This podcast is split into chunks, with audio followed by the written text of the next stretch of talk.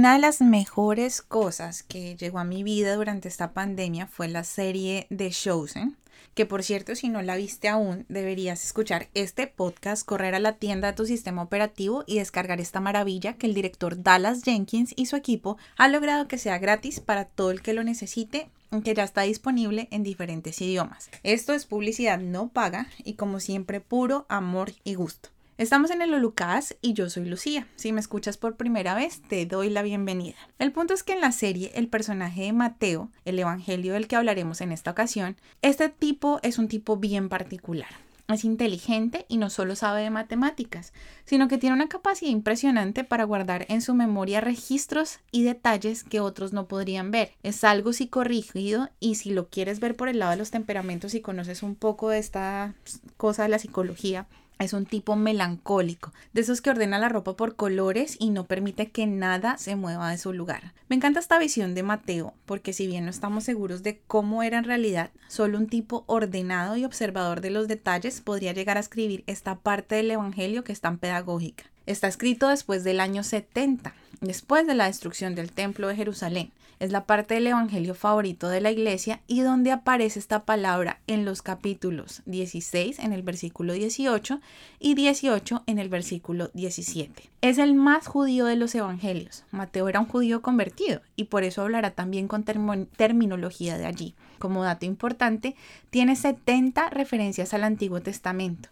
Y algo más es que contiene 130 referencias directas e indirectas de costumbres de judíos. Está escrito de forma sistemática y tiene cinco grandes discursos. El primero es el Sermón del Monte, el segundo el Sermón de la Misión, el tercero el Sermón de las Parábolas, el cuarto el Sermón de la Comunidad y del Discipulado y el quinto el Sermón del Fin de los Tiempos. Cerrando así con la Gran Comisión, el Mateo, y que si ustedes se fijan con atención al leerlo, parece una síntesis de estos sermones. Mateo encierra una gran cantidad de enseñanzas que nos mostrarán la cultura del reino de los cielos, en especial el Sermón del Monte, que nos pone un estándar de vida muy alto que ante los ojos del mundo es imposible, pero que ante los ojos de Dios y a través del Espíritu Santo puede ser cumplido. Luego de esta cuña muy personal hacia este sermón que es de mis favoritos y que desde mi pasado cumpleaños en 2019 Dios me trae estudiando con atención, sigamos con el contexto de este precioso libro que nos lleva a tener un interés particular por el pueblo de Israel y su cultura.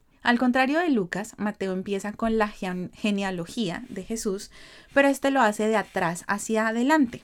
En Lucas comenzaba por José hasta Adán y el Mateo comenzará como hijo de David y va desde Abraham hasta Jesús. Dentro de esta genealogía aparecen mujeres, lo cual no era muy común para la época. En los primeros capítulos encontraremos datos de la niñez de Jesús. Se escuchará de los magos de Oriente y esa huida de la familia a Egipto, donde estarán allí como si fuesen refugiados. Aparecerá luego Juan el Bautista, quien bautizará a Jesús. Escucharemos de eh, esta frase, pues, que es muy conocida por nosotros, que dice que este es mi Hijo amado en quien tengo complacencia.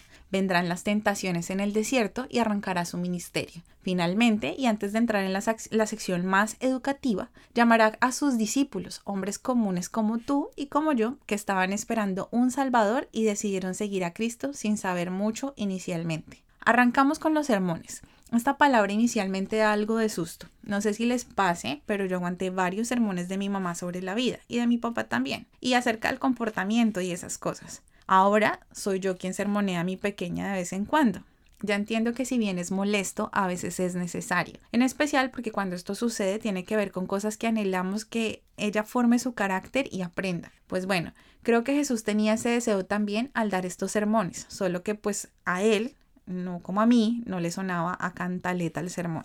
Resulta que Israel tenía la ley memorizada. La tradición oral de este pueblo era fuerte y ya había, creo, eh, un, un, conocimiento bien, bien claro acerca de la ley. La gran mayoría la cumplía y aunque Cristo dejaría claro que no venía a abolirla, debía presentarles una nueva forma, una que implicaría más el ser que el hacer y que les convertiría no en seres que cumplían la ley para sí mismos, sino que ahora tendrían que voltear a mirar al otro y ante todo que vivirían en obediencia por un amor real a Dios. Les pone ante sus ojos estándares tan altos como el amor a los enemigos, estándares que parecen aún más complejos en una sociedad como la nuestra, donde todo el tiempo se habla de justicia, pero que para los judíos, quienes vivían en opresión y dificultad en ese momento, resultaba una idea revolucionaria y que traía descanso y libertad. Jesús no solo proponía un estilo de vida en la tierra, sino que prometía tesoros en la eternidad que tienen más valor y una justicia que no se basa en la venganza, sino en el amor, el perdón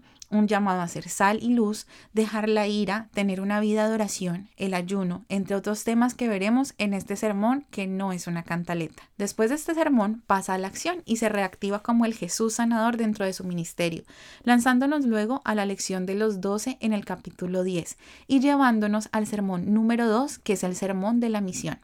Allí nos invita a dar gracia, nos dice cómo vivir y nos advierte que no será fácil eso y que no será fácil y nos anima contándonos que habrá recompensas para quien se mantenga en este camino hasta el fin entraremos a una de las crisis más grandes para un grande, como lo fue Juan el Bautista. No solo era familiar de Jesús, sino que abrió el camino para que Él se presentase a la humanidad. Estaba pasando por una prueba reina en su vida, a causa de una vieja loca que la cargaba contra él y un rey con poco o nada de dominio propio se hallaba en la cárcel y bajo sentencia de muerte. Así que envía mensajeros para corroborar si él, él era el Mesías, Jesús. Quizás diga alguna herejía acá, pero a mi parecer, Juan necesitaba aliento para ir y enfrentar la decapitación, sabiendo que había valido la pena todo lo que hizo.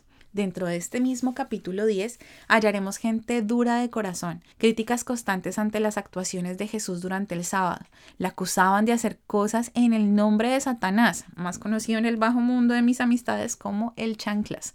Y de paso se revela la triste realidad que vivimos muchos cristianos aún en la actualidad. Su propia familia no creía en él. Y arrancamos con las parábolas, presentes en Marcos y Lucas, pero aún más intencionales para mí en esta perspectiva del Evangelio. Hablará del reino de los cielos, esta vez Mateo hará uso de un recurso literario que a la mayoría de mis compañeros en la academia y a mí nos cuesta un poco descifrar con exactitud, pero que para los judíos es comprensible y se llama el quiasmo, una figura que dará sentido a lo que estamos viendo y que en el centro siempre tendrá la idea más importante. No entraré a contar más de esto porque quizás algunos de ustedes quieran estudiar más adelante en la academia, así que no pienso dañarle al profe la oportunidad de enseñarles, pero también porque quisiera que su curiosidad se despierte al punto de ir y aprender más sobre esta maravilla. Nos hallaremos luego en el capítulo 13 con la muerte de Juan el Bautista. Vendrá de nuevo un Jesús que está en acción. Entramos a un capítulo 16 donde Pedro confesará que Cristo es el Hijo del Dios viviente. Y,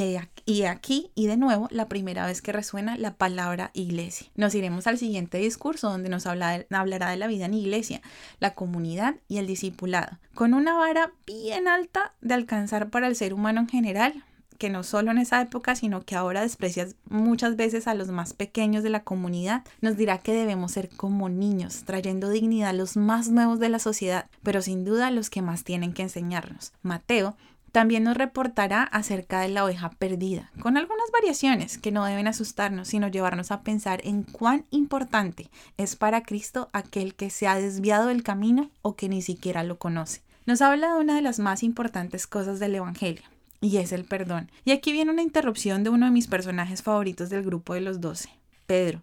Amigos, si hay alguien imprudente y lanzado, es él. Y vaya que me siento identificada con él en eso. Pedro viene y le dice, ¿cuántas veces tengo que perdonar a mi hermano? Y básicamente Jesús le responde, todas. Ya les había hablado de darte gracia. ¿Acaso el perdón sería algo negociable después? Claro que no.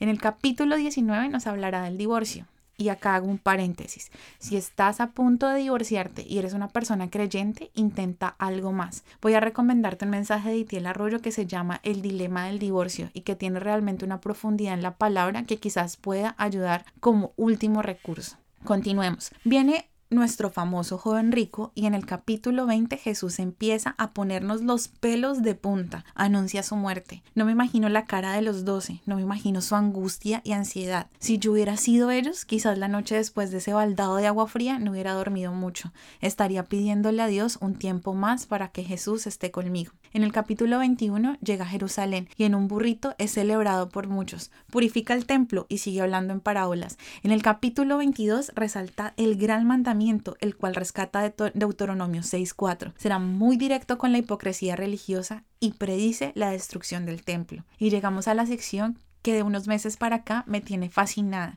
porque jamás había puesto tanta atención en ella. Desde Mateo 24 nos encontramos con el siguiente sermón que cerrará el fin de los tiempos y donde hay un mapa guía que si prestamos atención nos mantendrá alertas y enfocados en lo realmente importante. La parábola de las diez vírgenes en el capítulo 25 es una de mis favoritas. En esta sección habrá escatología, y por supuesto, no para llenarnos de miedo, sino llenarnos de esperanza. Llegamos a la parte dolorosa. Y digo así porque siempre que llego al capítulo 26 me siento como en esa parte dura de las películas, donde no quiero adelantar, por, donde lo quiero adelantar más bien, porque sé que voy a llorar a moco tendido. Empieza la pasión y nos encontramos con nuestro amigo el quiasmo de nuevo. Muere Jesús en el 27 parece que no hay esperanza, parece que se ha detenido el tiempo para el lector apasionado. ¿Qué pasará? ¿Habrá valido la pena la muerte de Juan el Bautista y el tiempo invertido de los doce junto a él? Pero como toda buena película, Jesús no se quedó en la tumba. El hecho más importante y que nos diferencia de cualquier otra religión y da esperanza a nuestra fe ocurre en el capítulo 28.